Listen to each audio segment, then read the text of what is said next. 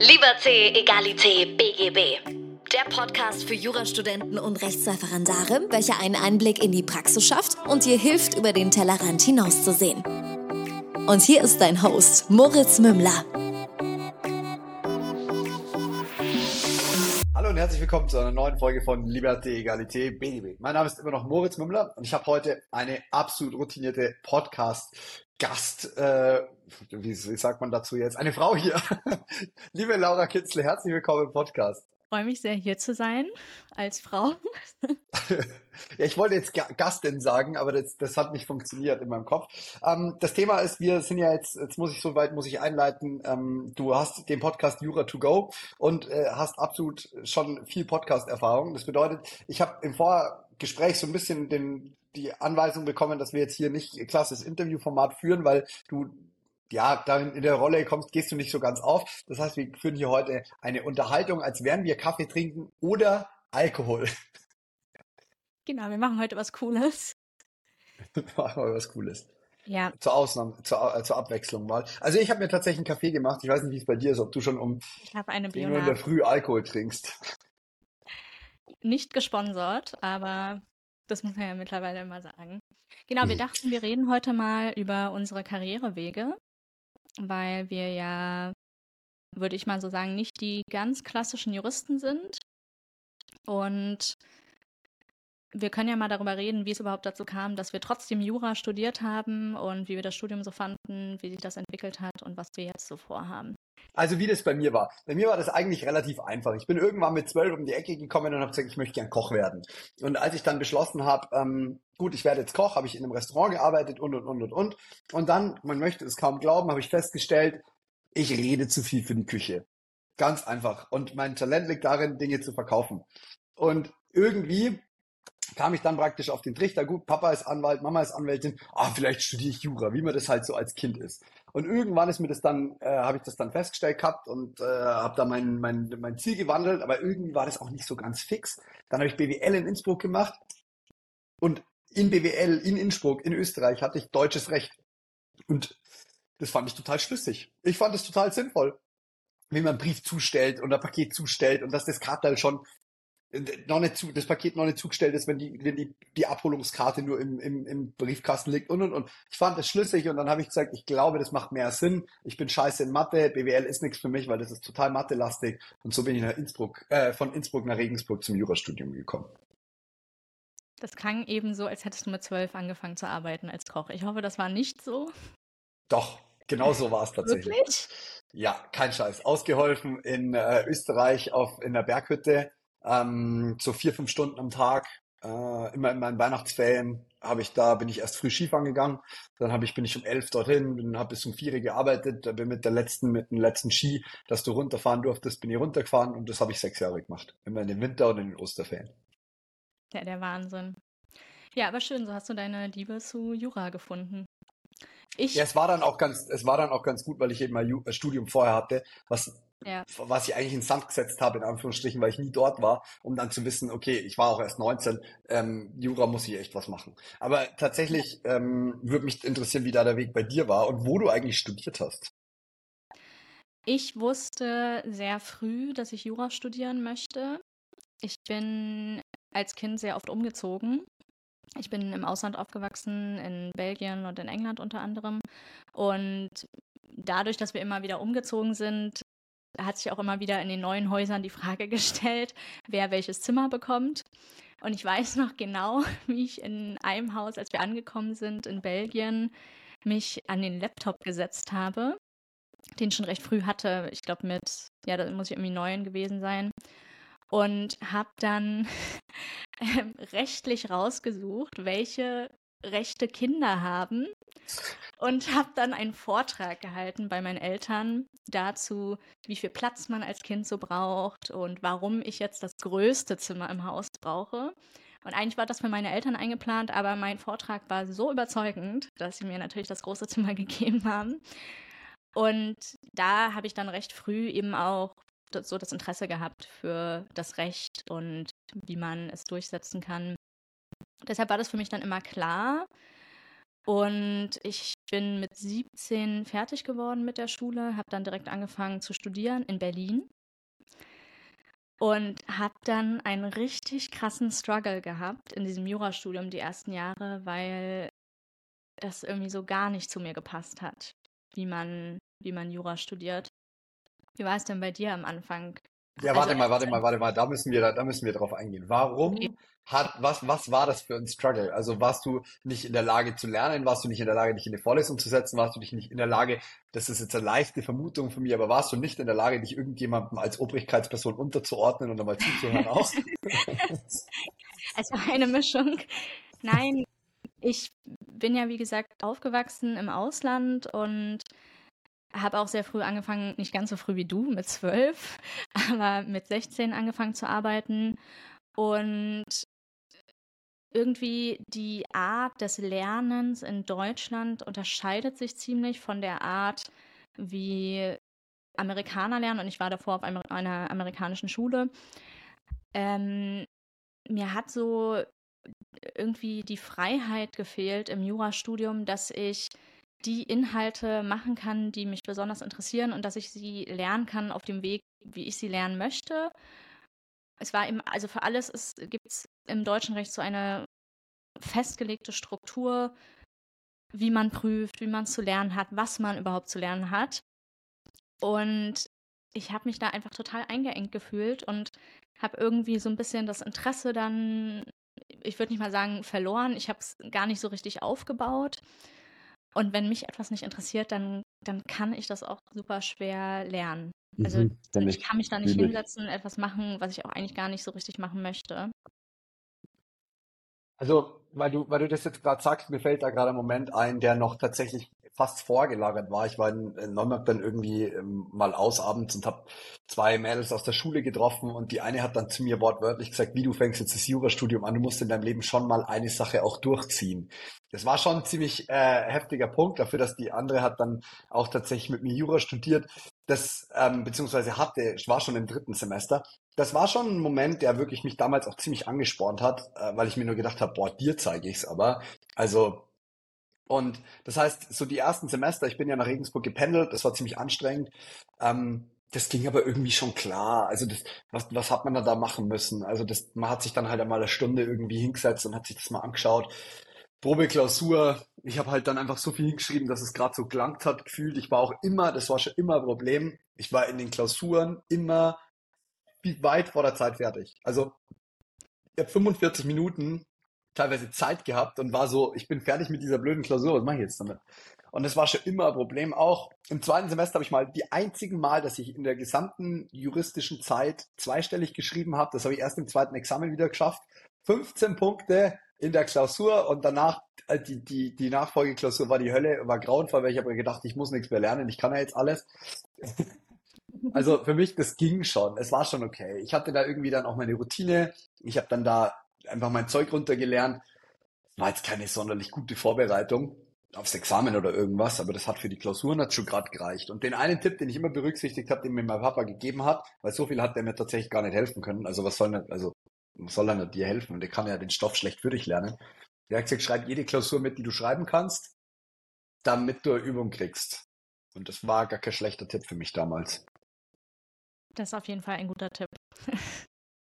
Nee, also ja. das war wirklich ganz hilfreich. Hast du denn irgendwann tatsächlich überlegt gehabt, abzubrechen? Und hast es dann nur durchgezogen, naja, weil du dich. Na, also vom ersten überhaupt nicht. Weil vom ersten mhm. war es zwar so, dass ich mir jeden Tag gedacht habe, oh, es ist echt kacke, kein Bock jetzt, das irgendwie zu lernen, aber ich habe auch nicht wirklich viel gemacht, muss man sagen. Das dritte Semester vielleicht mal, viertes auch gerade noch so, dann bin ich zwei Semester arbeiten gewesen und nach China geflogen und keine Ahnung was alles, weil ich hatte ja alle meine Scheine und ich musste warten bis zum sechsten, was total dumm ist, aber ich dachte, ich muss warten bis zum sechsten, dass ich mit der mit dem Rap anfangen kann, was halt Quatsch war. Und haben mir aber dann die Zeit genommen und abbrechen wollte ich erst, als ich das erste Mal im Referendariat in Regensburg im Amt, im Landgericht drin gesessen bin. Wie der Richter da vorne sitzt und mir erklärt, wie die Welt funktioniert und meint so, ja, also nee, gegessen wird hier nicht, äh, getrunken nur, wenn es sein muss. Und äh, auf, also ich habe mich gefühlt wie in der vierten Klasse und habe mir gedacht, das muss ich mir echt nicht geben. Und das war der Moment, wo ich, wo ich safe drüber nachgedacht habe, abzubrechen. Aber sonst nicht, ne. Wie war es denn bei dir? Du hast bestimmt, du hast bestimmt nach dem zweiten Semester hast du dir gedacht, wo bin ich hier? Ich hau wieder ab. Nein, bei mir ist es so, wenn ich erstmal sowas anfange, dann ziehe ich das auch durch. Und das wusste ich auch im ersten Semester, dass ich dieses Studium durchziehen würde. Aber ich habe wirklich gelitten äh, in den ersten drei bis vier Semestern, weil ich, wie gesagt, nicht so richtig Lust hatte auf das Studium. Ich habe sehr, sehr viel gearbeitet in der Zeit. Ich hatte immer Jobs neben dem Studium und war auch für mein Alter damals, sage ich mal, recht erfolgreich.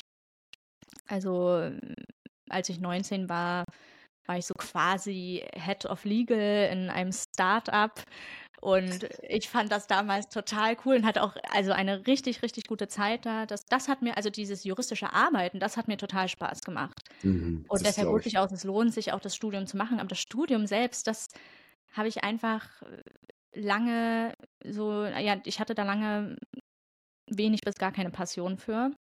Und das hat sich für mich, also das ist eigentlich so das Witzige, es ist ganz anders als bei dir. Für mich war es so, dass ich, als ich im Referendariat angekommen bin, zum ersten Mal gemerkt habe, okay, dieses klassische Jura, diese juristischen Berufe, das ist eigentlich total spannend. Also alles vor dem ersten Examen wow. war irgendwie, ja, doch, ja, trocken und einfach nicht so meins. Und dann aber dieses zum ersten Mal das Juristische auch umsetzen können in den klassischen juristischen Berufen. Das fand ich richtig, richtig cool. Deshalb für mich war es eigentlich, als ich angefangen habe, Jura zu studieren, klar, dass ich das erste Examen mache und dann auf gar keinen Fall weiter studiere, auf gar keinen Fall das Referendariat mache. Das, okay. Dass ich dann noch einen Master mache und dann anfange zu arbeiten, also nicht anfangen zu arbeiten, sondern dann eben weiter arbeite in dem, was ich ja auch bisher da schon gemacht habe. Und das dann eben, ja, in größeren Unternehmen weiter durchziehe. Und ich habe dann nur mit dem Referendariat angefangen, weil ich eben mitbekommen habe, dass es trotzdem im Jobmarkt, auch in den Unternehmen, einfach bessere Chancen gibt für die, die zweites Examen haben, als für die, die erstes Examen und Master haben. Deshalb dachte ich dann, okay, ich habe jetzt schon jahrelang diesen Struggle gehabt, aber ich ziehe es jetzt nochmal zwei Jahre durch und dann kann ich endlich arbeiten. Und dann habe ich mit dem Referendariat angefangen und habe eben gemerkt, okay, Jura ist so cool. Und was mir auch geholfen hat, war der Podcast. Also mit dem Podcast habe ich auch zum allerersten Mal gemerkt, Jura ist eben nicht nur die Themen, die wir im Studium machen. Jura ist mega spannend. Man muss sich nur selber auch mal so die Themen raussuchen, die man selbst interessant findet ich habe auch so eine, so eine Wechsel, wechselseitige Richtung immer gehabt, weil es gab Themen, die fand ich übelst spannend und dachte mir, die brauche ich unbedingt. Und dann kam irgendwie, was, was ich jetzt gleich übrigens auch noch revidieren werde danach, aber dann kam irgendwie Staatsorga und ich dachte mir, wozu brauche ich Staatsorga? Heute zum Beispiel, drei Jahre nach meinem Ref, finde ich Staatsorga fast spannender als manche was weiß ich, oder Polizeirecht, finde ich durchaus interessant. Ich schaue es mir jetzt nicht mehr an, es kommt nicht mehr vor, aber es ist irgendwie das, was ich, was, was interessant ist, wenn es um eine Wahl geht, wenn es um ähm, entsprechende Verfahren geht, wenn es da irgendwie um, um generell politische Geschichten geht. Die sind im, im, im, im ich habe das Gefühl, im Studium fehlt einem oft der Weitblick für vieles davon. Und bei mir war das, bei mir war eigentlich der, der große Struggle war immer, man, Mai, was habe ich jetzt letztes Mal wieder gehört? Ach ja, Mama und Papa Anwälte, war ja klar, dass du das studierst. Ich muss ehrlich sagen, das war ja fast schon abschreckend. Weil wenn du zwei Rechtsanwälte als Eltern hast, kriegst du als Kind keine sinnvolle Antwort. Du fragst, darf ich über die Ampel gehen, wenn die rot ist? Und dann kommt, also es ist überspitzt, aber dann kommt die Antwort, es kommt drauf an. Und du fragst die eine, kriegst du Antwort, du fragst die andere, kriegst du Antwort. Und auch so Sachen wie, wenn ich, ich habe mich richtig, ich habe mich richtig, ich bin mir blöd vorgekommen im Studium, weil wir müssen dieses blöde Gutachten schreiben. Und ich habe das immer verglichen, weil mich jemand gefragt hat, ja, wie ist denn das Studium im Vergleich zur richtigen Arbeit? Und habe ich gesagt, es ist eigentlich ganz einfach. Ich komme nach Hause ins Wohnzimmer und ich suche die Fernbedienung. Und dann frage ich mit, mit, stehe mit meinem Papa da, mein Papa ist Rechtsanwalt, ich bin Jurastudent. Ich muss erstmal sagen, sie ist nicht unter dem Tisch, sie ist nicht hinterm Sofa, sie ist nicht auf dem Fernseher, sie ist nicht unterm Fernseher. Sie könnte vor dem Fernseher liegen, es ist dort etwas, was aussieht wie eine Fernbedienung. Eine Fernbedienung ist bla bla bla und dann irgendwann so, ja, ich hab sie. Der Papa kommt in das Wohnzimmer rein und sagt, was suchst du, die Fernbedienung? Ja, ich hab's gefunden. Und das war für mich immer, wo ich mir gedacht habe, wie dumm, dass ich das alles erstmal ausschließen muss. Aber im Nachhinein verstehe ich auch viel davon, weil ich sage, okay, du musst es halt auch erstmal erkennen, um zu identifizieren, was es ist. Und das hat einfach bei mir gewisse Reife erfordert. Ja, ich fand Staatsorga tatsächlich noch okay im Studium. Das war tatsächlich das Einzige im Studium, wo ich so war, habe ich noch einigermaßen gerne gelernt. weil ich damals auch ja diese, diesen Zusammenhang mit der Politik so interessant fand und ich habe damals auch super viele, wie heißen das, äh, vom vom ähm, Bundestag, dieses aus dem Plenarsaal. Ach, Plenum, ah, die, die, ja, ja, ja die, dieses, ja. Also da kann man ja auch äh, alles live mitschauen, habe ich Sitzungen. immer. Ja, genau, die Sitzungen. Ja, ich, ja aber ich glaube, die haben dann bestimmten Namen für irgendwie so, weißt du, dieses Bundestags-TV irgendwie, egal. Jedenfalls so, ja. habe ich ähm, gerne geguckt und da konnte ich dann eben auch so ein bisschen besser verstehen, in diesen Staatsorga-Klausuren, so wo ist da überhaupt der Zusammenhang mit der Realität. Aber ja, alles andere, Zivilrecht, Horror. Für mich war halt schematisches Lernen immer schwierig, gell? Also ich musste, also da, da kommt halt vielleicht mein ADHS wieder rein. Ich bin gut da drin, fünf verschiedene Punkte zu verknüpfen, die noch gar nichts miteinander zu tun haben. Ich bin aber ganz schwer von eins bis zehn zu zählen. Das finde ich, finde ich wahnsinnig schwierig. Und so mir so ein Schema einprägen zu müssen. Ich musste, das war immer das Schlimmste, irgendwie rumlaufen und diese Schemata auswendig lernen und reinbeten und mich fühlen wie, wie, wie jemand bei, als, als, als wie beim Strafdienst, muss ich sagen. So hat sich das im Nachhinein angefühlt. Aber gleichzeitig war das für mich deshalb auch eine wichtige Zeit und das ist vielleicht auch nochmal der, der, der Hook, warum ich nie auf, warum ich nie abgebrochen habe, aufgegeben. Mir hat damals ein Coach, ich meine, ich war damals schon beim Arbeiten und habe halt auch viel gemacht und habe mich dann aber auch schon beraten lassen und alles und da hat, die hat zu mir gesagt, das schadet dir gar nichts, das durchzuziehen. Das schadet dir gar nichts, mal die Disziplin aufzubringen, zwei Jahre was zu machen, auf das du keinen Bock hast. Und es hat mich schon auch härter gemacht. Es hat mich auch dahingehend härter gemacht, dass ich Leuten sage, stellt euch mal nicht so an, zieht es durch. Das ist alles nicht so dramatisch. Da muss man halt mal zwei Jahre die Zähne zusammenbeißen. Habe ich es immer geliebt? Überhaupt nicht. Aber ich habe es halt trotzdem gemacht und das war ganz, ganz, ganz wichtig. Und das kann ich echt jedem, der ans Aufgeben denkt oder aufs Abbrechen denkt, kann ich nur sagen, wenn du es irgendwie hinkriegst, ohne dass du komplett eingehst, wenn du danach wie eine Blume zwei Äste weniger hast, aber nicht komplett verwelkt bist, dann ähm, mach trotzdem, dann zieh's auch durch. Eine Frage noch, zum, zurück zu deinen Eltern nochmal, weil sie ja beide Juristen sind. Wollten sie, dass du Jura studierst? Oder? Nee. Also, die hätten mich wunderbar Koch werden lassen. Ich habe ja sogar, ich habe ja sogar ähm, Bewerbungsgespräch gehabt als, als Koch in, in dem Mercure Hotel. Nee, nicht mit oh. zwölf, oh. mit 18. Ähm, ja, also sagen wir es mal so, ich glaube, dieses Arbeiten mit zwölf, weil du da vorhin so schockiert warst, ich muss sagen, wenn das Kind das will, soll es das gerne machen. Also zwingen oder nötigen überhaupt nicht und auch nicht, das ist überhaupt nicht meine Perspektive drauf. Aber ich habe schon sehr früh gelernt, dass ich für Geld was tun muss. Ich habe schon sehr früh gelernt, dass ich Unkraut jäten muss, dass ich Felgen putzen muss, dass ich ähm, deutlich weniger Taschengeld gekriegt habe, obwohl es möglich gewesen wäre. Es war ja alles, es ist ja alles möglich gewesen. Ähm, aber es hat mich sehr geprägt und ich glaube, das ist auch ein Grund, warum ich heute das mache, was ich mache. Und ich bin sehr dankbar drum und ich würde es ähnlich, ich würde es ähnlich machen und ich wollte damals in der Küche arbeiten. Ich habe beschlossen, ich möchte Koch werden. Und ich habe dann auch beschlossen, dass ich den im Restaurant frage, ob ich ihm im Sommer aushelfen kann. Und der hat gesagt, ja klar. Und im Winter hat er mich gefragt, ob ich mir nicht was verdienen möchte und hat mich mit 10 Euro die Stunde vor, naja, jetzt rechne mal, vor 15 Jahren 10 Euro die Stunde bezahlt. Das war richtig gutes Geld. Ja, auf jeden Fall. Ich finde das auch, ähm, wenn es jetzt natürlich nicht gezwungen ist, auch gut, wenn ja, Kinder früh entscheiden können, was sie machen wollen und auch wenn sie sowas nachgehen wollen. Ich war auch froh, dass ich früh angefangen habe zu arbeiten. Also mein allererster Job war beim Bäcker. Ich habe mhm. nach einem Tag gekündigt. Ich habe gesagt, das gebe ich mir nicht. Das ist viel zu anstrengend. Die Leute wollen ständig irgendwas. Also dieses Service-Ding kann ich überhaupt nicht. Die Omas haben sich dann immer aufgeregt, weil ich den Kuchen falsch verpackt habe. Ich habe nach einem Tag gekündigt und habe dann, mein allererster richtiger Job war dann in einem Pharmaunternehmen. Und da habe ich dann so Übersetzungen gemacht und an den Dokumenten mitgearbeitet. Das fand ich auch sehr cool. Was war denn das so das Wildeste, was du gearbeitet hast? War das das Head of Legal zu sein mit 19 im zweiten Jurasemester? Oder was, was darf ich mir darunter vorstellen? Ja, das war auf jeden Fall eine sehr, sehr witzige Zeit. Also ich liebe die Startup-Szene in Berlin. Da hatte ich viel Spaß. Ähm, ja, ich, ich habe super viele verschiedene Sachen gemacht, also viel Juristisches. Ähm, ich war eine Weile noch bei einer Investmentbank in Berlin, die irgendwie gefühlt halb Berlin äh, aufgekauft haben an Immobilien. Und da fand ich es auch immer cool, als ich dann durch Berlin gegangen bin, so, ah ja, das haben wir gerade gekauft und hier war ich gerade mit dabei, hier hatten wir einen Skandal und das musste ich juristisch erstmal aufarbeiten. und ja, aber ich habe immer gerne eben in Unternehmen gearbeitet, ähm, die das Juristische gemacht. Ähm, ich habe auch mal, wie gesagt, es beim Bäcker versucht. Ich habe auch mal gekellnert oder in der Bar gearbeitet. Das war alles der Horror. Ich würde nie im Service arbeiten können. Aber wäre das nicht mal eine wichtige Erfahrung, vielleicht auch das mal, mal länger zu machen? Also ich muss sagen, ich merke das schon, ich bin ja schon viel im Service, also in der Dienstleistung, nicht im Service. Ich habe auch viel in der Bar gearbeitet und so und ich muss sagen, es kommt immer schon mal wieder vor, dass ich auch extrem freundlich sein muss, wo ich mir denke, du bist ein blödes Arschloch. An vielen Stellen bin ich mittlerweile nicht mehr bereit, für für Leute, die sich einfach wirklich blöd anstellen, bin ich nicht mehr übermäßig freundlich.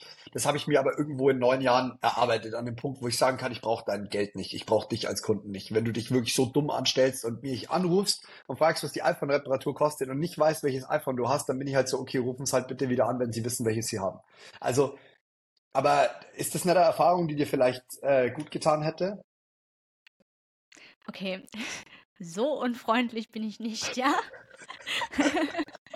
ja, bestimmt, aber ich habe eben schnell gemerkt, ich bin einfach nicht freundlich und ich kann das auch nicht erzwingen. Ja, nee, ich muss auch gerade daran denken, vielleicht auch nochmal, um zu ähm, den Eltern zurückzukommen. Ähm, mir ist gerade eingefallen, dass ich sehr, sehr früh auch schon angefangen habe, mir so Business-Ideen zu überlegen und auch umgesetzt habe. Ich weiß nicht, ob du das auch gemacht hast. Ich habe dann immer so, zum Beispiel, wenn, wenn wir an der Nordsee waren, habe ich dann so Muscheln gesammelt und ähm, dann verkauft an der Promenade und ganz gut Geld damit gemacht. Und meine Eltern ähm, haben das natürlich wahrscheinlich mitbekommen über die Jahre und die waren ja absolut, also nicht absolut dagegen, dass ich Jura studiere. Aber sie haben mich schon recht lange versucht zu überreden, das sein zu lassen. Und sie sind beide ähm, in der Pharmaindustrie und haben mich immer wieder gefragt, ob Pharmazie oder Medizin nicht was wäre. Und dann hat meine Mutter auf jeden Fall lange auch versucht, mich davon zu überreden, dass BWL vielleicht auch das Richtige für mich gewesen wäre. Und ich glaube, ich wäre da sogar recht passend gewesen. Also ich habe, also wie gesagt, das absolut durchgezogen, dass ich Jura studieren möchte und das dann auch gemacht und hatte ich ja schon erzählt, dann war ich im Studium und habe mir gedacht, hätte ich mal BWL gemacht und auch mal, ja, für die Arbeit, die ich damals gemacht habe, habe ich immer wieder gedacht, dass BWL mehr zu mir passt. Um das nochmal aufzugreifen, nein, ich werde nie im Service arbeiten und ich glaube, der Zug ist jetzt auch abgefahren. Das kann ich mir durchaus vorstellen. Also das ist ein, das ist was, das, da habe ich das Gefühl, das schadet niemandem, diese Erfahrung zu machen und diese Erfahrung auch schon vielleicht früh zu machen. Ich muss sagen, für mich, du glaubst gar nicht, wie schwer das für mich war, mich jemandem unterzuordnen. Also das ist halt einfach ganz, ist für jemanden, der einen eigenen Kopf entwickelt hat, ist das einfach eine ganz schwierige, schwierige Erfahrung. Das hat mir aber nicht geschadet. Zum Beispiel, wenn ich überlege, in der Küche, wo wir gearbeitet haben haben wir 600 Essen in zwei Stunden verkauft mit vier Personen. Das bedeutet, wir hatten Schlag auf Schlag, wir haben die Minute ein Essen rausgegeben und da wurde ganz viel frisch gemacht. Das war nicht alles Fertigessen, das war nicht Mikrowellenessen, sondern das war ein frisch rausgebratenes Schnitzel. Und und und und und. Und da hat einer den Ton angegeben und ich habe einfach ausgeführt, was der gemacht hat. Und ich musste auch über die Jahre, das kam dann später auch noch, ich musste auch lernen, dass es einfach Leute gibt, die ihren Job lange, lange, lange machen und deutlich, deutlich mehr wissen als ich. Das heißt, ich habe oft die Situation gehabt, dass ich mir gedacht habe, das macht keinen Sinn. Ich glaube, der hat da was nicht bedacht. Der hat aber schon zwei Schritte weiter gedacht und haben, ja, man muss das trotzdem so machen. Und ich stelle die Rückfrage und check danach erst, wie, wenn er es mir gesagt hat, so, dass, dass du, du legst, also ich bin auf dem falschen Dampfer und musste erst verstehen, es ist manchmal bei manchen Personen, die ihren Job schon sehr lang sehr gut machen, einfach sinnvoller, die Klappe zu halten und in Kauf zu nehmen, dass eins von 99 Sachen von dem wirklich schief laufen, anstatt alles, wo ich denke, was schief läuft, das ist nämlich eine zehnprozentige Quote, die ist viel, viel schlechter. Und dann dem auch seine Fehler machen zu lassen und so, das ist alles gut, aber ich muss nicht immer mitdenken. Und das zu lernen war ganz, ganz wichtig und schwierig für mich. Aber warum war es wichtig für dich? Also was sind jetzt die Vorteile? Naja, die also die Vorteile sind, dass ich einfach gelernen durfte, dass es Menschen gibt, die ihren Job einfach deutlich mehr beherrschen, auch wenn ich an der Stelle glaube, dass es falsch ist. Also das nur, weil, weil meine feste Überzeugung ist. Das ist halt immer das Problem, wenn du eine feste Überzeugung hast. Wenn die feste Überzeugung ist, dass es falsch ist, kann ja trotzdem das noch richtig sein und du falsch liegen. Also das, es waren einfach Momente und ich glaube, dass das auch für Führungskraft und Führungsqualitäten extrem wichtig ist, mal selbst gut geführt worden zu sein. Ja, auf jeden Fall. Ja, vielleicht können halt wir da ja mal weitermachen. Ja, gerne. Du hast ja auch neben dem Jurastudium weiterhin viel gearbeitet und The Loyal One gegründet. Wann hast du das gegründet? Ähm, ja, also die Idee kam mir 2018 in meiner Examsvorbereitung, weil ich einfach, also es war schon immer so, dass, wie du gerade gesagt hast, mit den Unternehmen, das, das, vielleicht hole ich da ganz kurz bisschen aus. Ich habe auch ich wollte immer selbstständig sein, aber das ist einfach mir indoktriniert. Der Papa sagt immer, wir sind seit fünf Generationen selbstständig. Das, das ist einfach was gewesen, das, das hat mich immer gereizt. Ich wäre dann auch mal fast in diese Versicherungsvermittlungsschiene mit 18 gerutscht, weil ich halt einfach ums Verrecken selbstständig sein wollte. Und das war, zum Glück hat der Papa gesagt, wenn du das machst, enterbe ich dich und du brauchst nie wieder heimkommen. Das war auch wichtig. das, das, ich verstehe, dass ich nicht meinen Sozialkreis abgraule, um jedem irgendwie ein besseres Versicherungsangebot anzubieten.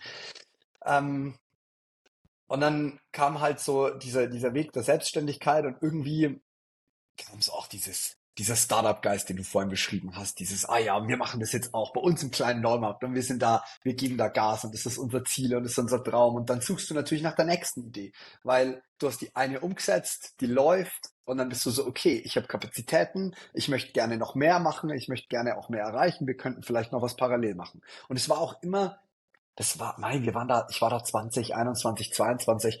Das war der Gedanke, so viele GmbHs wie möglich und toll und super und je mehr, desto besser.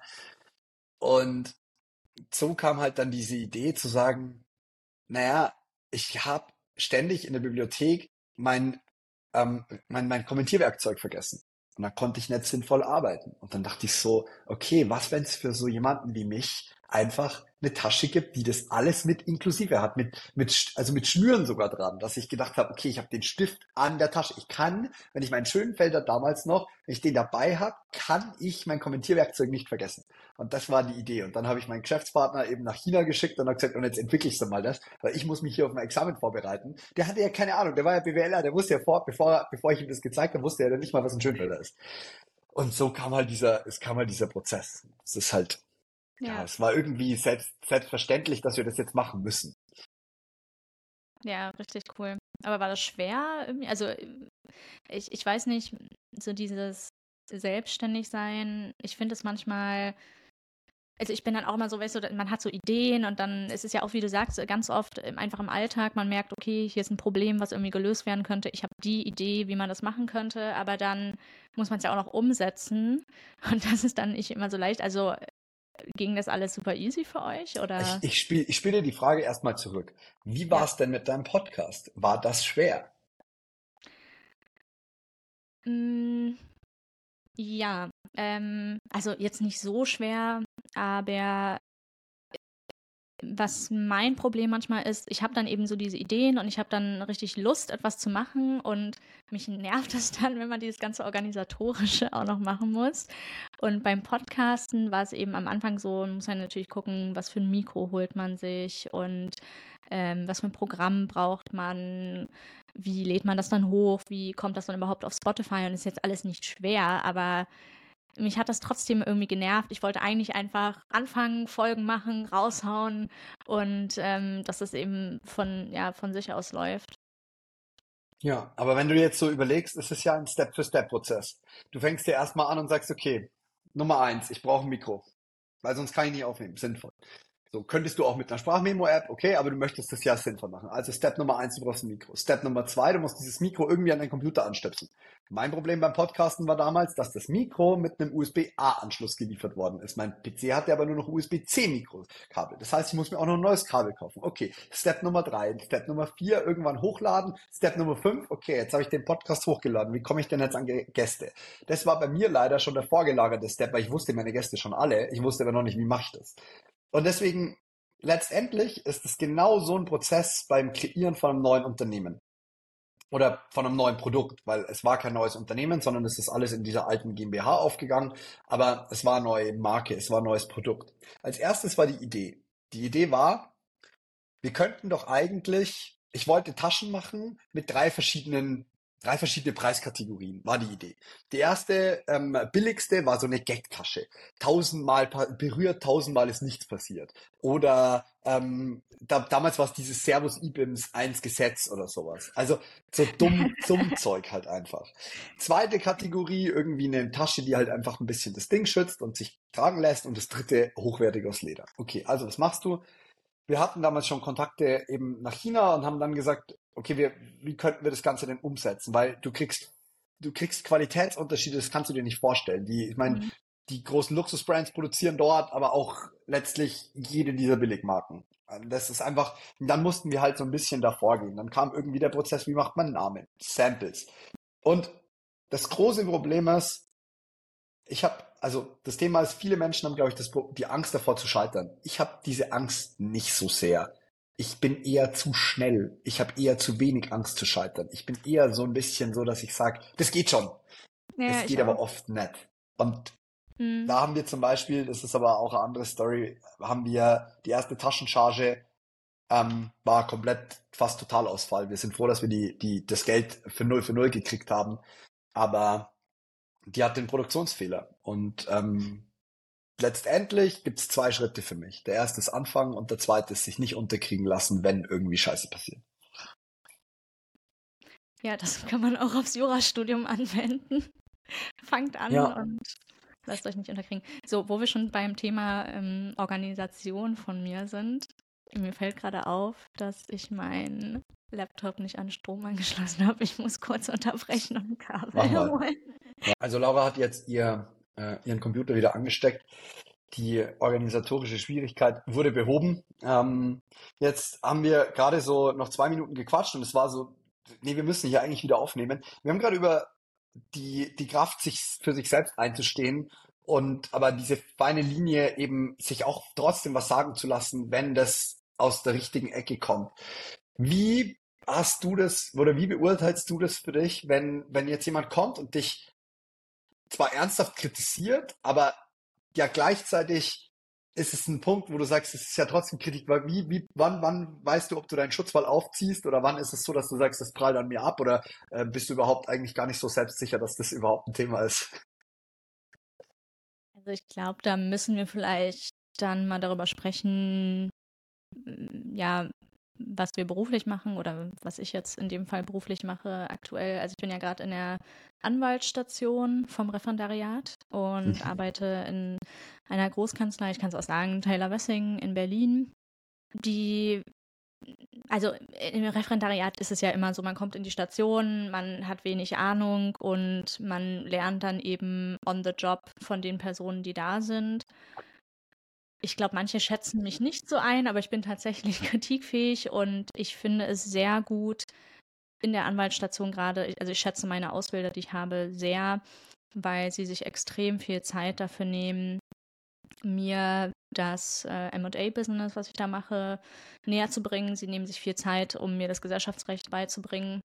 Und ich glaube, was bei uns gerade gut funktioniert in der Anwaltsstation und was auch der Grund ist, warum ich dort auch wieder hin möchte für die Wahlstation, ist, dass wir so ein Verhältnis gegenseitigen Respekts haben und gegenseitiger Anerkennung.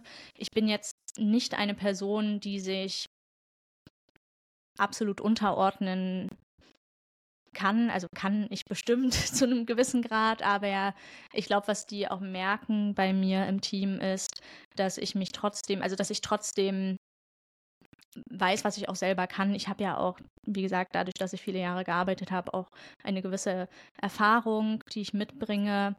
Ich sage auch immer meine Meinung, wenn wir jetzt irgendwie diskutieren, wie ein Fall zu lösen ist.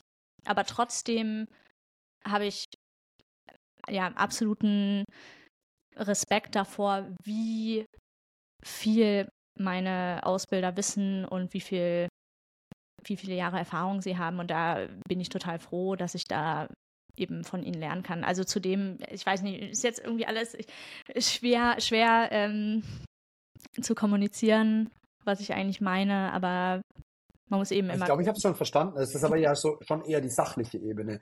Also wie ist es so auf einer auf einer persönlichen Ebene? Weil nicht jede, also man im Idealfall ist er ist er Kritik, vor allem jetzt auch wenn sie in der Arbeit stattfindet oder im Arbeitsumfeld, ist sie sachlicher Natur. Aber es gibt halt auch ganz ganz viele Sachen, die einfach auch eine persönliche Ebene betreffen. Und das ist ja das ist ja nochmal was ganz anderes. Wenn jemand zu dir sagt, das hast du nicht ganz richtig gemacht und das kann man nachweisen, dann gibt's ja da relativ wenig zu diskutieren, glaube ich. Äh, Was für Kritik meinst du denn? Naja, dann meine ich tatsächlich was an, an- also was Persönliches, wo es einfach zwei, drei Ansichten gibt, wo du einfach sagen kannst, ja gut, das kann man jetzt so sehen und das kann man jetzt so sehen oder halt so. Wie, ähm, wie, wie handhabst du das? Mittlerweile mit sehr, sehr viel Ruhe und Gelassenheit. Das muss ich aber auch erst lernen über die Jahre. Ich glaube, das merkt man immer ganz gut in so politischen Diskussionen. Also ich finde, da äh, werden die Leute ja sehr schnell sehr emotional und zum Teil auch aggressiv und ähm, da wird es ja dann auch schnell mal persönlich. Früher hat mich das dann auch, wenn ich da eine andere Meinung hatte, politisch ähm, total mitgenommen und ich bin dann emotional geworden und mittlerweile weiß ich, die, das Stärkste, was man machen kann, ist einfach ruhig zu bleiben, manchmal auch einfach wenig zu sagen, also das erstmal auf sich wirken lassen, wenn andere Kritik haben oder eine andere Meinung, dann werden sie auch ihre Gründe dafür haben, das kann man sich auch erstmal anhören. Und solange man nicht emotional wird und dann immer noch für sich selbst überlegt, okay, wie will ich damit umgehen oder was will ich dazu sagen, kann man eigentlich auch nicht verlieren in solchen Diskussionen. Ich finde es sau spannend, dass du das gerade gesagt hast, weil ich, ich hatte zwei Sachen, die ich im Kopf hatte. Das eine war, dass ich mal gehört habe, dass jemand gemeint hat, es kommt halt auf die Intention meine, meines Gegenübers an, möchte das Gegenüber mir helfen, möchte es mich einfach angreifen, möchte, was, was ist die Intention, was ist der Grund so. Aber das mit der Ruhe, da habe ich eine Situation gehabt vor einem Monat, war ich in einer, in einer Gruppe in, von, einem, von einem Kumpel von mir, war das ein Freundeskreis und die ähm, waren halt der Meinung, dass ich ja auf eine gewisse Art und Weise sei oder wirke oder auch wie auch immer und haben mir dann, haben sich, haben sich fast schon, das war ein Junggesellenabschied und am letzten Tag haben sie sich fast schon so inter, interventionsmäßig mit mir hingesetzt und hatten so ein paar Sachen mit mir unterhalten. Und ich dachte so, okay, ja, ist spannend. Also mich interessiert es jetzt voll, wie, wie die das wahrgenommen haben oder wie auch immer. Und dann haben die mir das gesagt und ich habe mir das eigentlich kommentarlos, ohne auch Rechtfertigung, und aber wirklich aufmerksam, eine Stunde lang angehört. Und danach waren die völlig baff und damit habe ich ja nicht gerechnet. Die waren völlig baff und haben zu mir gesagt, ja, also das hätten wir jetzt nicht erwartet, dass du das so annehmen oder halt anhören und dann potenziellerweise auch annehmen kannst. Und dann habe ich dazu einfach nur gesagt, ja, ihr habt ja recht mit dem, was ihr sagt, weil es ist ja eure Betrachtungsweise und eure Betrachtungsweise ist genauso richtig in einem subjektiven Thema wie meine, weil wir diesbezüglich keine Objektivität haben. Selbst wenn sieben Milliarden Menschen der subjektiven Meinung sind, das sind äh, und zwei anders, dann hast du trotzdem halt diese zwei Wahrheiten. Und deswegen ist es Wahrheit, ich muss sie ja trotzdem dann nicht für mich übernehmen. Ich möchte sie mir aber gern anhören, weil wenn das was ist und ich möchte nicht so wirken, dann ist das was, was ich definitiv für mich verändern möchte. Und es war ein Moment, da habe ich realisiert, dass sich das verändert hat bei mir in den letzten Jahren. Früher hätte ich da mich gerechtfertigt und hingestellt und gesagt, nein, und das ist nicht so, weil, und ich sehe das hier und so. Und das Spannende ist, das war ein Moment, wo ich dann festgestellt habe, dass auch in Anführungsstrichen Kampflosigkeit teilweise ja ein viel besseres Ergebnis erzeugen kann, als wenn ich jetzt da voll dagegen gehalten hätte. Und ich glaube, um mal hier den Bogen zu schließen für äh, aus einer persönlichen Weiterentwicklung zu einer Relevanz für die Arbeit. Mein Papa ist ein Anwalt, den ich als wirklich guten Verhandler bezeichnen würde. Der, der verhandelt einfach wahnsinnig gut. Und es hat jemand im Ref hat zu mir gesagt, dass es in, bei uns in Neumarkt zwei Anwälte gibt, mit denen kann man im zweiten Termin noch einen Vergleich schließen und mit allen anderen nicht mehr. Die anderen machen das nicht mehr. Und da, das ist was, das, das möchte ich eigentlich noch viel mehr lernen, weil das ist gar nicht in meiner Natur eigentlich. Aber so dieses ruhige Verhandelnde, wenn du meinem Papa keine Frage stellst, gibt er dir keine Antwort. Du kannst ihn nicht provozieren, indem du eine Aussage machst. Weil der sitzt dann da und sagt, ne, ich muss, also er hat mir ja keine Frage gestellt, also muss ich dazu nichts sagen. Hat auch seine Schattenseiten, aber für den Beruf ist es wahnsinnig wertvoll, ähm, weil du dir halt immer auf einer ruhigen Gegenüberperspektive irgendwie begegnen kannst. Fand, fand ich super interessant, das so zu, für mich zu reflektieren. Absolut. Und gerade für Juristen ist es ja so wichtig. Ich glaube, das lernt man ja auch mit dem Studium zu diskutieren und trotzdem sachlich zu bleiben.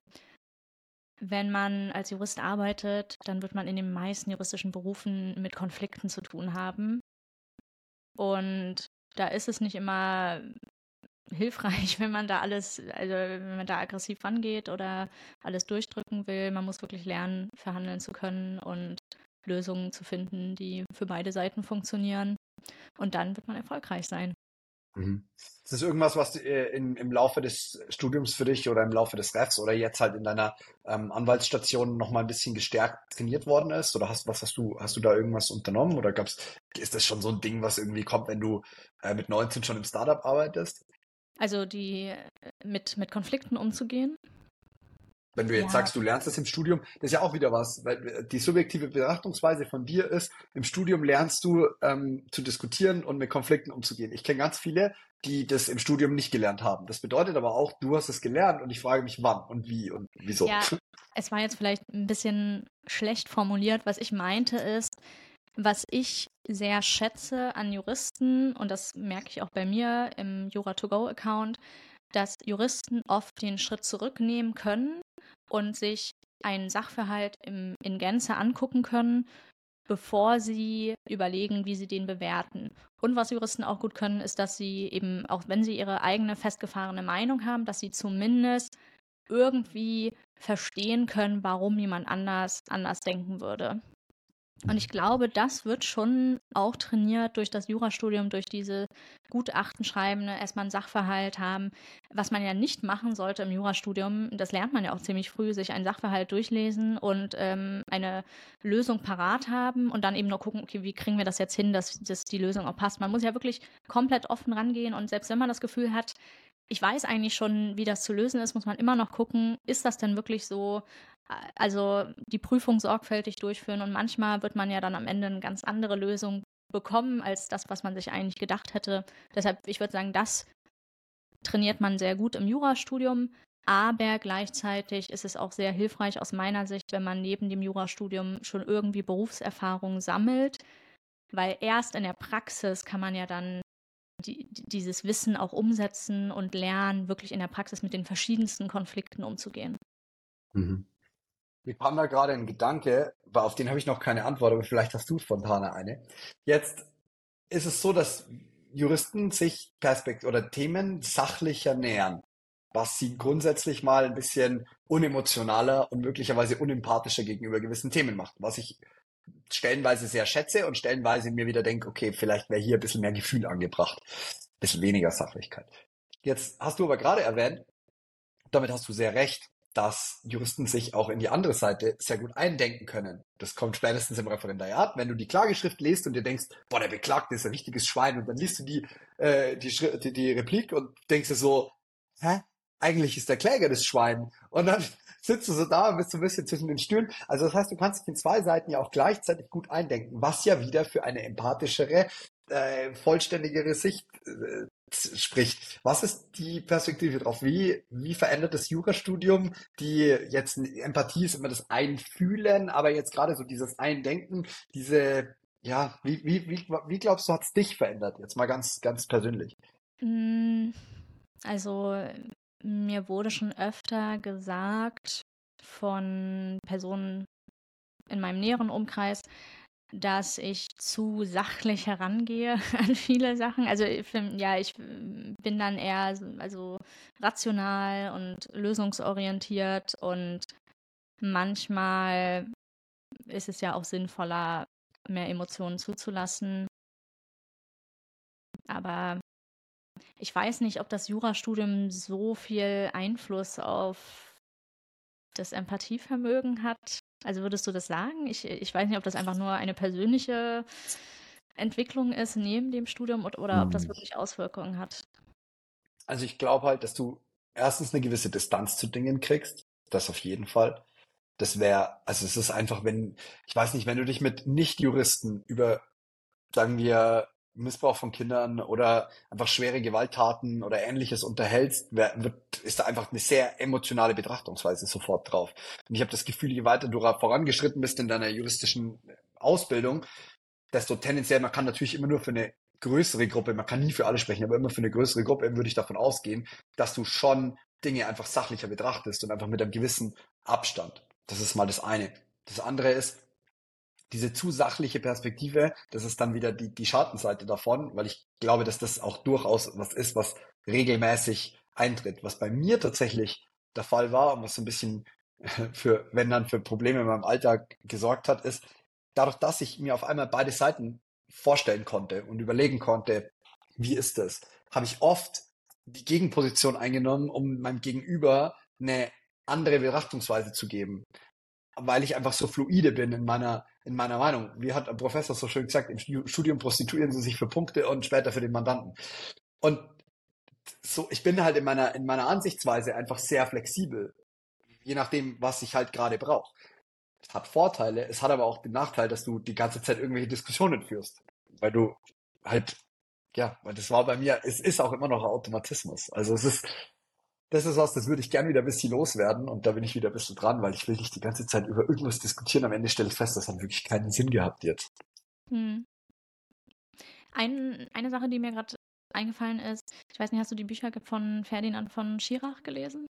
Mm Musst du. Also das ist mein absoluter Lieblingsautor. Der ist ja Deswegen muss ich, gell? Also weil das naja, dein Lieblingsautor ist, muss ich das jetzt, jetzt lesen. Okay. also, aber du hast schon von ihm gehört, oder? Ja. Okay, gut. Ist da nicht ein Film von dem? Es gibt doch einen Film von ihm sogar. Das ist doch verfilmt worden ja. mit Elias Mbarek, glaube ich, oder? Genau, ich glaube, das ist der Fall Colini. Aber genau, den, also gesehen habe ich den, aber nicht gelesen. Ja, äh, was ich empfehlen kann, sind seine Bücher, wo er kurz, also es sind so Kurzgeschichten, die Gerichtsfälle beschreiben, ähm, basierend auf seinen Erfahrungen als Strafverteidiger.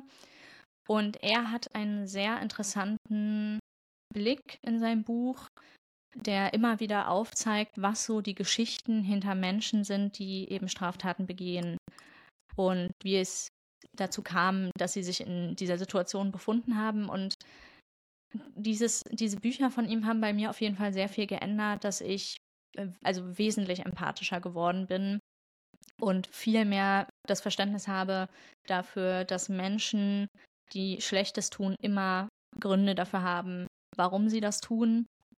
Und das hat mir auch mehr Gelassenheit im Alltag gegeben. Ich, ich wohne ja oder habe lange in Berlin gewohnt und Berlin ist bekannt dafür, dass die Menschen tendenziell echt schlecht gelaunt sind und das auch definitiv zeigen. Und mittlerweile, wenn ich irgendwie auf der Straße, ich sag mal, angepöbelt werde oder so in Berlin, dann bin ich da viel entspannter als früher, weil ich mir jetzt immer denke, die Person wird wahrscheinlich wirklich gute Gründe dafür haben, warum sie heute schlecht gelaunt ist. Oder warum die Woche schlecht war oder warum das Leben irgendwie für diese Person schwierig ist. Und ich nehme das jetzt nicht persönlich, dass ich da jetzt irgendeinen Spruch bekommen habe, weil der Person geht es ja wahrscheinlich schlechter als mir heute. Die Perspektive mal darauf bekommen, als ich irgendwie, also erstens habe ich mal so gehört von wegen, jemand, der einen Raubüberfall begeht, geht immer davon aus, nicht erwischt zu werden. Und das ist relativ spannend, weil das stimmt. Das ist genau das Gleiche, wenn du überlegst, wenn jemand in, was weiß ich, ein Kaugummi klaut oder ein Auto angefahren hat und denkt, es, ist, es wird nicht gesehen oder Steuern hinterzieht oder Versicherungsbetrug begeht oder was auch immer, you name it. Jeder geht ja davon aus, nicht erwischt zu werden. Und das hast, das ist mal die eine Rechtfertigung. Das ist immer so dieser Gedanke, es gibt keiner davon aus, denkt sich, oh, das kommt jetzt raus, Mist. Und das andere ist, die allerwenigsten Menschen, die aller, allerwenigsten Menschen wollen Böses auf dieser Welt tun. Also die aller, aller, allerwenigsten. Das ist das Krasse, weil selbst jemand, der ein, ein grauenvolles Verbrechen begeht, ohne das jetzt im Detail zu rechtfertigen, weil darum, darum will es mir gar nicht gehen. Aber das Problem ist, jeder hat ja seine Rechtfertigung für sich selbst, warum das gerade leider notwendig ist. Es ist zum, zum höheren Zweck für etwas Besseres, für ich, mein, mal angefangen bei was ganz Kleinem. Ich schicke was bei Amazon zurück und ich weiß, es genau, ich habe es getragen, ich habe es genutzt, ich brauche das aber nicht mehr und deswegen schicke ich es zurück und denke mir, ja, der große Konzern ist nicht so tragisch. Genauso wie jetzt irgendwie mh, hm, die ganzen Cum-Ex-Geschichten, wo sich jemand gedacht hat, naja gut, also wenn es dieses Schlupfloch gibt, dann können wir das auch nutzen und ähm, tut ja keinen weh. Und ich glaube, dass das mit ganz, ganz vielen Sachen so ist. Und das Problem ist, dass das von außen dann immer so grauenvoll aussieht. Ich meine, zum Beispiel, gerade wie so ein Beispiel jetzt, ähm, wenn ich mir überlege, die Berlin-Raser, die da wirklich jemand totgefahren haben, die haben ja in dem Moment nicht gedacht, wir tun was Schreckliches, weil wir fahren jetzt gleich jemanden tot. Erstens dachten die, es geht gut, ist was passiert da nichts. Also glaube ich, aus meiner Perspektive, wenn ich das gewesen wäre, hätte ich mir gedacht, geht gut. Und zweitens wäre es, ja, wir fahren ja nur ein Autorennen. Aber dem fehlt dann die Weitsicht zu checken, dass das was wirklich auch Böses ist in den Auswirkungen. Und das ist, glaube ich, so diese, das war die Erkenntnis, die ich da halt vor vielen Jahren hatte. Ich meine, es ist, es ist trotzdem total in Ordnung, eben diese, diese Empörung auch zum gewissen Grad zu haben und, und, und Dinge auch bewusst sehr schrecklich zu finden, weil ansonsten verändert sich nichts. Das ist der Grund, warum sich Menschen entschuldigen, ist ja, weil sie dann verstanden haben, dass sie etwas Schlechtes getan haben. Sonst gäbe es keinen Sinn für eine Entschuldigung. Und deswegen brauchen wir diese Korrekturinstanz. Aber so auf persönlicher Ebene, glaube ich, lebt man leichter damit, wenn man sich nicht jeden Weltschmerz zu eigen macht oder jeden, jeden Schmerz einem, einem das Leben diktieren lässt und bestimmen lässt, weil das dann wird man einfach tatsächlich, glaube ich, keine, keine, schöne, keine schöne Zeit haben auf dieser Erde. Ich muss gerade so denken an Strafrecht, erstes Semester. Warum strafen wir überhaupt? Ja, was ist denn deine Erklärung dazu? Wenn du das jetzt jemandem erklärst, du erklärst jetzt im juristischen Laien, warum strafen wir? Was ist so, was ist bei dir hängen geblieben? Dass es viele verschiedene Theorien dazu gibt, warum wir, warum wir das tun. Ähm, ja, und ich ist das eigentlich ja, eine gute Frage, wie ich das einem Laien erklären würde. Naja, fangen wir doch erstmal bei dir an. Ich überlege noch mal einen Moment. Denk du noch mal drüber nach. Ja. Ähm, also ich fange auch mit dem, es gibt verschiedene, viele verschiedene Theorien an, dann reiße ich ein paar von denen an. Spezialprävention, Generalprävention, Strafe ähm, und, und, und. Und gehe dann her und mischt die eigentlich. Und genau das ist bei mir hängen geblieben, dass das ein bisschen was von allem ist. Äh, und auch äh, Vergeltung zum Beispiel halt einfach äh, Genugtuung für die Opfer in Anführungsstrichen oder was auch immer.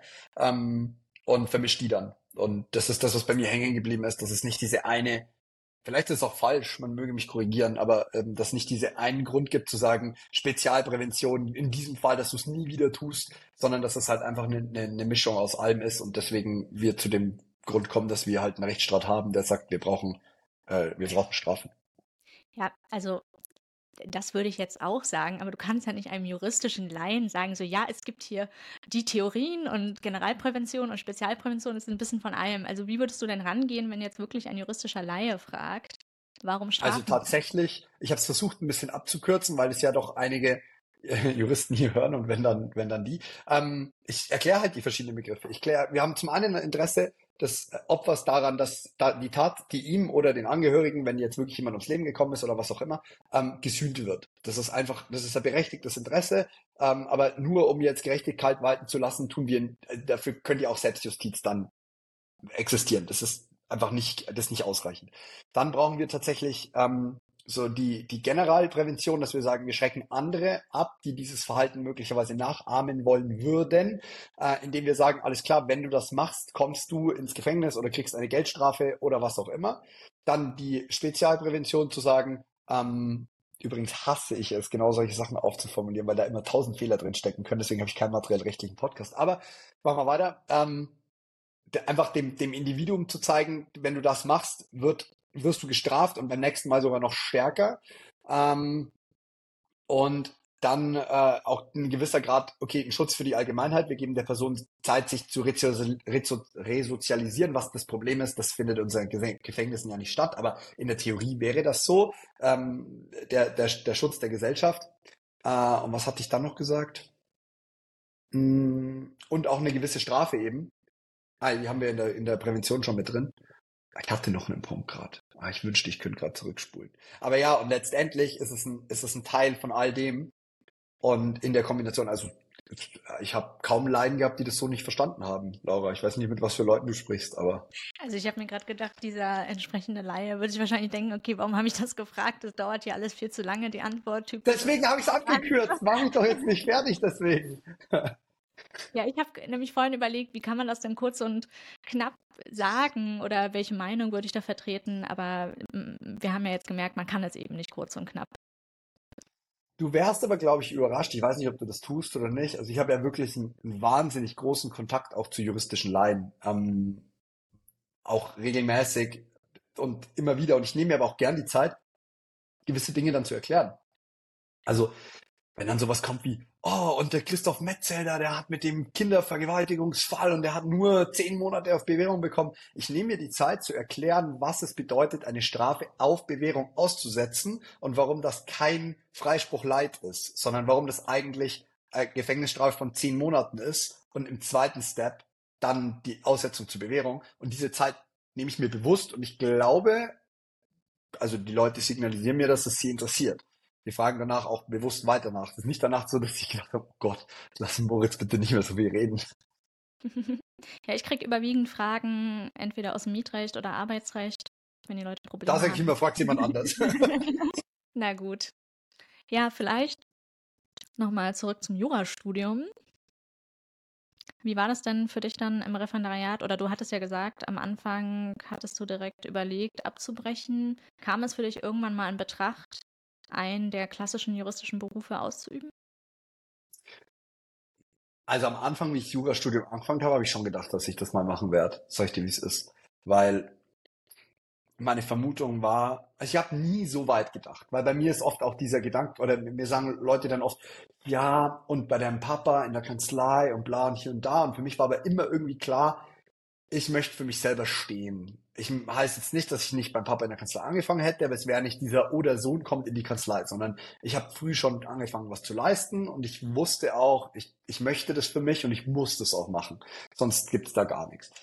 Und als ich dann eben mit parallel zum Jurastudium angefangen habe, iPhones zu reparieren, war das für mich eigentlich eher so ein, es war eher so ein Traumnebenjob, wo ich irgendwie gedacht habe, meine damalige Freundin steht im Bad und ich kann währenddessen Geld verdienen, bevor ich jetzt eine halbe Stunde warte, bis die sich endlich fertig gemacht hat, habe ich halt irgendwie überlegt, wie genial ist es. Und so, aber der, der Weg ging dann irgendwann immer so weiter und ich habe irgendwann einfach so viel Arbeit da reingesteckt und investiert, dass ich irgendwann dachte, ja, okay, also vielleicht bin ich irgendwie hauptberuflich Rechtsanwalt und mache den Rest nebenher.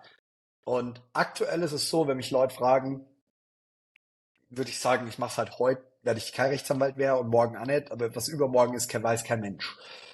Also ich werde nicht ausschließen, dass ich nicht möglicherweise, wenn ich fully settled bin, wirklich als Rechtsanwalt arbeite. Das ist ja auch eine Freiheit, die ich habe. Ich bin jetzt 28. Das ist jetzt nicht so, als hätte ich einen brutalen Stress. Und so war es auch während dem Studium. Also es gab schon diesen Gedanken, ich wollte dann auch mal Insolvenzrecht machen, hätte mich super interessiert oder Strafrecht. Sind Themen, die ich immer noch spannend finde. Ich finde nur die Begleiterscheinungen des 40 Stunden im Büro sitzen halt nicht so cool. Aber wenn, also, wenn die Begebenheiten passen, dann werde ich mir das schon mal anschauen. Hm, Du hast ja jetzt die andere Richtung gewählt. Du bist ja eigentlich jetzt eher hin zu den juristischen Berufen. Was war denn vorher deine Perspektive? Was wolltest du denn vorher sein? Also ja, arbeiten, Master, aber war, hattest du so einen Traumjob im Kopf? Ich dachte, bevor ich das ähm, erste Examen gemacht habe, dass ich entweder weiterhin in einer Rechtsabteilung arbeiten würde, von einem größeren Unternehmen, ich dachte dann so in Richtung Tech-Unternehmen, oder mich selbstständig mache oder dass ich irgendwie ins Management gehe in einem Unternehmen. Und ja, mittlerweile. Ist aber schon ein recht breites Spektrum auch, oder nicht? Mhm. Ja, weil ich, also meine Erfahrung ist, dass die Dinge auch so kommen, wie sie eben kommen sollen. Und es nützt jetzt auch nichts, sich alles zu 100 Prozent durchzuplanen und vorzustellen, weil am Ende lernt man dann jemanden kennen und kriegt eine Jobperspektive darüber oder. Ich dachte, du sagst ein Kind. Kriegt ein Kind. Die Interessen ändern sich ja auch. Also ich hatte super lange absolut Interesse im Immobilienrecht und fand das total spannend und mittlerweile ist das etwas, was ich mir gar nicht mehr vorstellen kann. Also Dinge wandeln sich, man selber verändert sich und ja, sieht man ja jetzt. Jetzt, ähm, also ich würde es jetzt auch nicht ausschließen, dass ich mal mich selbstständig mache oder in einer Rechtsabteilung arbeite oder im Management von einem Unternehmen, aber ich kann mir jetzt eben auch vorstellen, entweder langfristig oder auch nur für eine Weile als Anwältin zu arbeiten. Hast du da irgendwie, also ist, wird es dann die Großkanzlei sein oder hast du auch mal darüber nachgedacht, dich so als Boutique-Anwältin selbstständig zu machen? Ich sage das normalerweise nicht so offen, weil es natürlich auch nicht nur davon abhängig ist, was ich möchte. Man muss ja auch die Noten dafür haben und Angebote. Ich würde schon sehr gerne in eine Großkanzlei gehen. Also da sehe ich mich absolut nach dem Referendariat. Und das macht mir auch Spaß. Ich bin ja jetzt auch in einer Großkanzlei. Und so komisch das auch klingt, ich bin so gerne im Büro. Also ich bin auch gerne mehr als 40 Stunden die Woche im Büro. Ich fühle mich da, ähm, also ich will nicht sagen absolut zu Hause. Ich fühle mich da jetzt nicht so, als wäre ich zu Hause, aber ich gehe genauso gerne ins Büro, wie ich dann auch nach dem Büro wieder nach Hause gehe. Und deshalb, genau, werde ich mich auf jeden Fall bewerben in Großkanzleien und wenn die Noten stimmen und ich Angebote habe, dann werde ich das wahrscheinlich auch machen. Was ja auch mal eine sehr schöne und ähm, erfrischende Perspektive auf eine Großkanzlei oder generell das Bürodasein ist. Mm, wenn du das jetzt so, also du, du fühlst dich sehr wohl, okay, das liegt an deinem persönlichen Umfeld, das liegt daran, dass ähm, die Menschen passen, dass die Kollegen passen, dass das, dass das, dass das Office, dass der Office-Wahl passt, okay. Aber ähm, ist es für dich ein Ding, dass du sagst, ich finde es gut, dass ich meine Arbeit so ein bisschen, dass klar ist, was ich zu tun habe, dass ich mich nicht drum erstmal strukturieren und planen muss, was mache ich eigentlich heute den ganzen Tag, weil das ist was, und vielleicht dazu kurz zu mir, das, das nervt, manchmal nervt es mich. Also ich bin sehr dankbar drum, dass ich diese absolute Freiheit habe, den ganzen Tag theoretisch, theoretisch auch nichts machen zu können. Aber gleichzeitig ist es manchmal so, dann ersäufst du wieder in deiner Arbeit, weil du es nicht strukturiert hast, weil du da sitzt und sagst, Himmel Gott, was muss ich denn noch alles machen? Und hast so völlig den Überblick verloren und dann denkst du ja, okay, jetzt hätte ich wieder ein bisschen mehr Zeit, jetzt könnte ich mir eigentlich wieder Arbeit suchen und es ist immer irgendwie so ein bisschen, ja, du musst diesen vorgelagerten Step noch machen, während wenn du in einem Büro bist und auch in einem gewissen Anstellungsverhältnis, äh, habe ich das Gefühl, es ist einfach deutlich klarer, was du, was du den ganzen Tag tust. Ist das auch so ein ja. Grund davon? Also gerade als Associate ist es natürlich auch recht klar, also man bekommt Aufgaben zugeteilt und so einigermaßen einen Zeitpunkt, bis wann die fertig sein müssen. Aber generell als Anwalt muss man sich natürlich auch strukturieren. Also man ist ja auch praktisch selbstständig dann oder ähnlich wie selbstständig, je nachdem, wo man dann arbeitet. Und äh, wenn man da Probleme hat, sich zu strukturieren, dann wird das auch in den Kanzleien dann mit der Arbeit schwierig.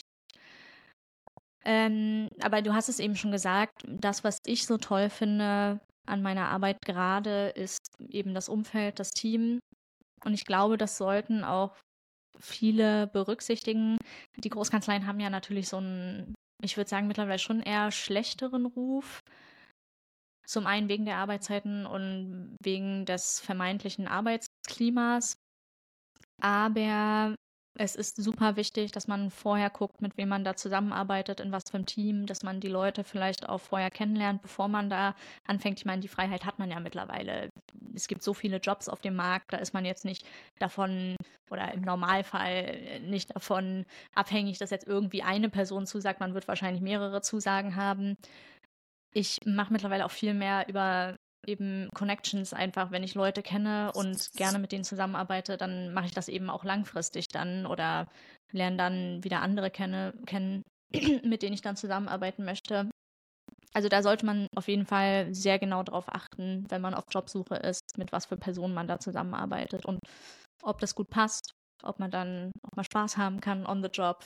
Also es gibt eine Sache, da stimme ich dir 100% zu und eine, da muss ich dir ein bisschen widersprechen. Ich fange mit dem Widersprechen an. Ich glaube, okay. dass die, der Ruf der Großkanzleien tatsächlich gar nicht so gelitten hat die letzten Jahre. Wenn du mich persönlich fragst, machen die gerade ganz, ganz, ganz viel dafür, um diesen Ruf wieder aufzubessern. Ich glaube, das war vor fünf bis zehn Jahren deutlich schlimmer, als es heute ist, weil ich auch das Gefühl habe, da werden viele von den Kommunikationskanälen genutzt, um einfach auch so ein bisschen ja, nochmal ein Licht dahin zu bringen, es ist nicht so, wie die Extremfälle zeigen. Ähm, ich war jetzt in kein Großkanzleien, das heißt, ich weiß nicht, wie es wirklich ist, aber ich habe mit sehr vielen Leuten gesprochen, die dort arbeiten und sagen wir es mal so, es werden über 30 Gespräche, die ich aufgezeichnet habe, die mich hätten alle anlügen müssen. Also sicher wird da ein bisschen was geschönt und sicher ist das auch so, dass das, dass über gewisse Dinge einfach nicht gesprochen wird und das ist auch okay und das darf auch zum Image dazugehören. Ich glaube aber gleichzeitig, dass, das, dass da viel mehr Awareness da ist und als, als früher. Das liegt einfach auch diesem ganzen neuen New Work Prinzip und Teilzeit. Und deswegen glaube ich, dieser Ruf ist gar nicht so schlecht, wenn du mich persönlich fragst. Ähm, möchte ich es jetzt für mich persönlich gerade haben? Nein, glaube ich nicht, weil selbst wenn der Ruf besser wird, äh, ist es halt immer noch einfach auch eine, eine, eine Arbeit. Ich glaube, es unterscheidet sich gar nicht groß von generell Corporate Jobs. Ich glaube, ob du jetzt bei KPMG bist oder ob du in der Großkanzlei bist, ist wahrscheinlich ziemlich egal. Also das ist ja, ist relativ wurscht. Wo ich dir 100% zustimmen kann, ist das dieses Thema mit dem Team. Also auch da, ich habe ja im Clavisto-Podcast super, super, super viel mit, mit Großkanzlei, äh, Angestellten gesprochen, Partnern, Associate, Senior Associate Councils äh, von allen Kanzleien und jeder sagt dir genau das gleiche. Ich bin da wegen meinem Team. Das mag vielleicht, das, das mag vielleicht Plattitüde sein, ich glaub's nicht, weil du sitzt so viel mit diesen Menschen zusammen, dass du meines Erachtens nach einfach da wieder einen ganz neuen Social Circle bildest. Sind das jetzt die Freunde, mit denen du danach noch was trinken gehst? Ich glaube im Idealfall nicht, weil du verbringst schon so viel Zeit mit denen. Wenn du dann auch noch mit denen befreundet bist, dann landest du wahrscheinlich irgendwann im Burnout, weil du einfach so viel im gleichen Rad bist und so wenig rauskommst. Aber sind es ein, ist es ein in sich geschlossener Kreis von netten Leuten, vielleicht auch Freunden, mit denen man gerne arbeitet? Cool, super. Und deswegen, ähm, dem kann ich echt so nur beipflichten, glaube ich. Ja, manche brauchen das auch gar nicht. Also wir haben bei uns auch in der Kanzlei Leute, die kommen zum Arbeiten dahin. Die wollen bei keinen Social Events mitmachen, weil sie eben sagen, das ist meine Arbeit hier und dann gibt es mein Privatleben und ich trenne das. Und dann gibt es aber andere, die eben dann auch Freunde haben auf der Arbeit und gerne zu diesen Social Events gehen. Also muss dann für also jeder eben für sich gucken, in was für einem Team bin ich, was wollen die anderen Leute und was will ich und wie passt das zusammen. Mhm. Ähm, was willst du denn für deine Freizeit außer viele Reisen? Also ich mache immer unterschiedliche Sachen. Ähm, ich brauche immer wieder neue Projekte. Ich bin jetzt letztes Jahr sehr viel laufen gewesen, habe einen Marathon gemacht. Herzlichen Glückwunsch. Danke, das wollte ich jetzt nochmal einfließen lassen. Ja, es, sagt man ja immer, die Leute laufen eigentlich nur einen Marathon, damit sie sagen können, dass sie einen Marathon gelaufen sind. Ich fand tatsächlich die, die Zeit auch ganz schön, weil ich da so viel gelernt habe, dass es ein super Ausgleich war, einfach mal abschalten zu können. Ich habe mich so sehr gefreut auf den Tag, an dem ich Marathon gelaufen bin, weil ich da einfach mal ein paar Stunden nicht lernen musste, nicht arbeiten musste, sondern nur durch die Stadt laufen musste. Ansonsten, ja, generell Sport mache ich also immer wieder verschiedene Sachen. Ich gehe gern segeln, ich gehe gern reiten, ich reise tatsächlich viel. Hast du ja auch schon mitbekommen. Und was sind deine? Ja, ich weiß ja, was dein deine aktuelles Hobbys? Hobby ist. Wieso, was ist mein aktuelles Hobby? Ja, Pickleball. Oder mir. Pickleball. Jeder, der es noch nicht angeguckt hat, Piva Neumann oder Pickleball Deutschland. Pickleball on the rise. Nein, also ich muss sagen, ich brauche auch, ich brauche regelmäßige Abwechslung. Und das ist ganz lustig, weil die Abwechslung nicht immer Adrenalinkick sein muss, sondern jetzt gerade bin ich einen ziemlich langen Zeitraum, ziemlich monoton in Deutschland. So, das ist ja sehr, für mein Leben ist das ein sehr monotoner Zustand, in dem ich einfach nur arbeite, mich versuche auf Sachen zu fokussieren, meine Wohnung wieder auf Vordermann so bringen, dass ich mich wohlfühle, Sachen, die über den Sommer irgendwie gelitten haben, die vielleicht kaputt gegangen sind, äh, die ihren Ort nicht mehr haben, was weiß ich, also so, so sehr, sehr wieder einen, bei mir ankommen im Moment habe, wo ich dann auch wieder so ein bisschen mich erde mit vielen Sachen, wo ich mich frage, also wenn du mich in meiner krassen Reisephase gefragt hast, wie geht's dir, hätte ich gesagt, gut, weil ich bin jetzt gerade auf dem Weg zur nächsten Waterslide oder was auch immer. Aber wie geht's mir, wenn ich die Waterslide nicht hab? Oder wie geht's mir, wenn ich nicht gerade am Reisen bin, sondern wie sehr komme ich wieder bei mir selber an? Wie balanced bin ich? Ähm, und das ist dann wieder Zeit, an der kann ich wieder für mich arbeiten. Und ich habe das Gefühl, das Leben ist halt absolut wellenartig und du hast mal halt gar nicht mal nur so ein Hoch und ein Tief, sondern du hast mal so die Zeit für das und die Zeit für das. Und das sind, ähm, diese Abwechslung macht es auch überhaupt erst möglich, dass du das noch schätzen weißt, glaube ich. Weil du, wenn du die ganze Zeit viel unterwegs bist und nach einem äh, Serotonin-Kick nach dem nächsten suchst, ist halt das Problem, die werden immer schwächer und die werden immer langweiliger und du brauchst immer mehr und es muss immer mehr gut funktionieren. Und auf einmal beschwerst du dich über Sachen, wo du dir denkst, eigentlich kann ich dankbar und froh sein, dass das so gerade läuft hier. Und das ist immer wieder wichtig, sich da zu erden. Deswegen, das ist aktueller, das ist aktueller State. Sich erden in Deutschland. Ist gut. Auch mal ja. zu wissen, ich muss eine Jacke anziehen, wenn ich heute Morgen spazieren gehe und dann ähm, irgendwann wieder in die Wärme zu fliegen und dir zu denken, ja, du okay, bist ja demnächst geil, wieder weg. Kolumbien, nee, nee. schauen wir mal, ob ich wiederkomme.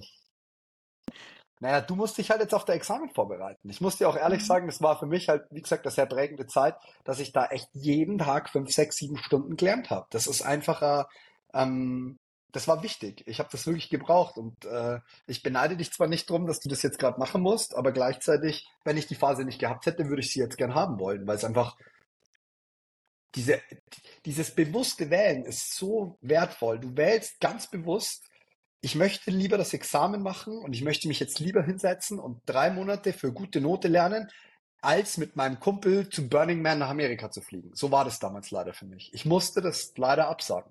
Es gab etwas, was ich als wichtiger eingestuft habe und das habe ich halt dann gemacht und genau das gleiche hast ja du letztlich gerade. Ich muss aber sagen, ich lerne auch gerade total gerne. Also so wie du dich gerade in Deutschland generell erdest, ähm, so erde ich mich auch beim Lernen. Ich habe ja durch den Podcast und durch auch sonst durch meine Arbeit und das Jurastudium on top auch, auch immer super viele verschiedene Projekte und ähm, muss viel organisieren, was gleichzeitig stattfindet und irgendwie Termine planen. Und gerade nehme ich mir mal wieder Zeit und plane möglichst wenig, konzentriere mich aufs Lernen und ich finde das total schön, auch mal Routinen zu haben und mal die ganze Woche lang jeden Tag in die Bib zu gehen und einfach jeden Tag wissen, ne, ich gehe in die Bib und danach gehe ich zum Sport und dann mache ich das und es ist jeden Tag genau dasselbe. Und es ist auch ganz wichtig für dich, dass du weißt, dass du zwischendrin keinen Termin hast, den du möglicherweise nicht richtig aufgeschrieben hast. Genau, du möchtest mich jetzt wahrscheinlich dissen, weil ich. Nein, nein, nein, nein, ist alles gut. Es war sehr, sehr schwer, mit der Laura einen Termin zu kriegen, weil sie ähm, saß in Amerika und wir haben gesagt, wir haben doch morgen Aufnahme, oder? Und sie so, ja, ja, die findet nicht statt, lass mal eine Woche oder zwei verschieben. ja, man muss, man muss weiter vorne anfangen. Ich habe, ich glaube, wir haben telefoniert im Nee, viel nee, früher. viel früher. Juni. Ja, ja, ich schätze Juni. Wenn du mich sagst. Und dann war eben so die Frage, ob wir aufnehmen. Ich so, ja, irgendwo so in zwei, drei Monaten würde passen. Im September. genau, und dann hatten wir was ausgemacht und dann war ich in der Zeit in den USA. Und ich glaube, als du mir geschrieben hast, war ich gerade auf dem Weg zu so einem Heli Heli-Flug über New York City. Deshalb, das hätte, das hätte nicht gepasst. Nee, aber wir haben es ja jetzt geschafft. Es, es ist auch sehr, sehr schön. Ähm, jetzt hattest du noch äh, Fragesticker gepostet und da war, waren ganz, ganz tolle Fragen dabei. Ähm, ist da irgendwas dabei, was man nutzen kann oder was sinnvoll ist, was nicht darauf abzielt, ob du denn jetzt wirklich Single bist oder nicht? Ja, es waren tatsächlich mehrere Fragen dabei, ob ich Single bin oder nicht. Aber das ist ja nicht juristisch, deshalb nehmen wir das heute nicht auf. Ähm, auch zu dir war die Frage, ob du Single bist. Willst du das ähm, hier? Ich, ich bin, also es ist, es ist, glaube ich, kein Geheimnis, ähm, dass ich aktuell keine exklusive Beziehung führe. Wobei man immer Beziehungen zwischenmenschlicher Natur hat. Aber jetzt nicht zwingend mit äh, nur Frauen auf. Also ich rede mich um Kopf und Kragen. Nein, ich bin in keiner Beziehung. Und ähm, ich bin auch mittlerweile. Ja, die lange Antwort des Juristen. Ja, die lange. Nein, ich wollte halt jetzt irgendwie. Ich wollte es jetzt äh, noch sonderlich weisheitstechnisch ausgestalten. Ich muss sagen, das ist auch wieder so eine Entscheidungsfrage, sich bewusst gegen Dinge zu entscheiden, die für einen nicht so funktionieren, wie man das selber gerne möchte, ist eine wahnsinnig wichtige und nicht immer einfache Entscheidung. Und ich habe das Gefühl, das trifft auf ganz, ganz, ganz viele Lebensbereiche zu. Das kannst du jetzt eins zu eins auf dein, dein, dein Studium oder was ich gerade gesagt habe, über nicht reisen gehen und dafür äh, halt dein Examen machen. Bei mir ist es jetzt gerade so, ich merke einfach, dass gerade nichts irgendwie in meinem Feld so ist, was so für mich passt, dass ich das gerne so führen möchte. Und deswegen bin ich lieber, gibt es Tage, wo ich mich alleine fühle und sage, hey, die nehme ich gerne in Kauf, dafür, dass ich aber in einem anderen Zeitraum was machen kann, was mir Spaß macht, wo ich mich auf mich konzentrieren kann. Und das ist, das ist immer, du triffst immer, du hast immer Opportunitätskosten. Entweder das oder das. Und ich versuche mittlerweile einfach langfristig gute Entscheidungen zu treffen oder langfristig gute Entscheidungen ist, sich so lange auf sich zu konzentrieren, das was kommt, was dir so viel Spaß bereitet, dass du sagst, das führe ich jetzt lieber, als allein zu sein. Das ist doch ein schöner Abschlusssatz für unsere Folge.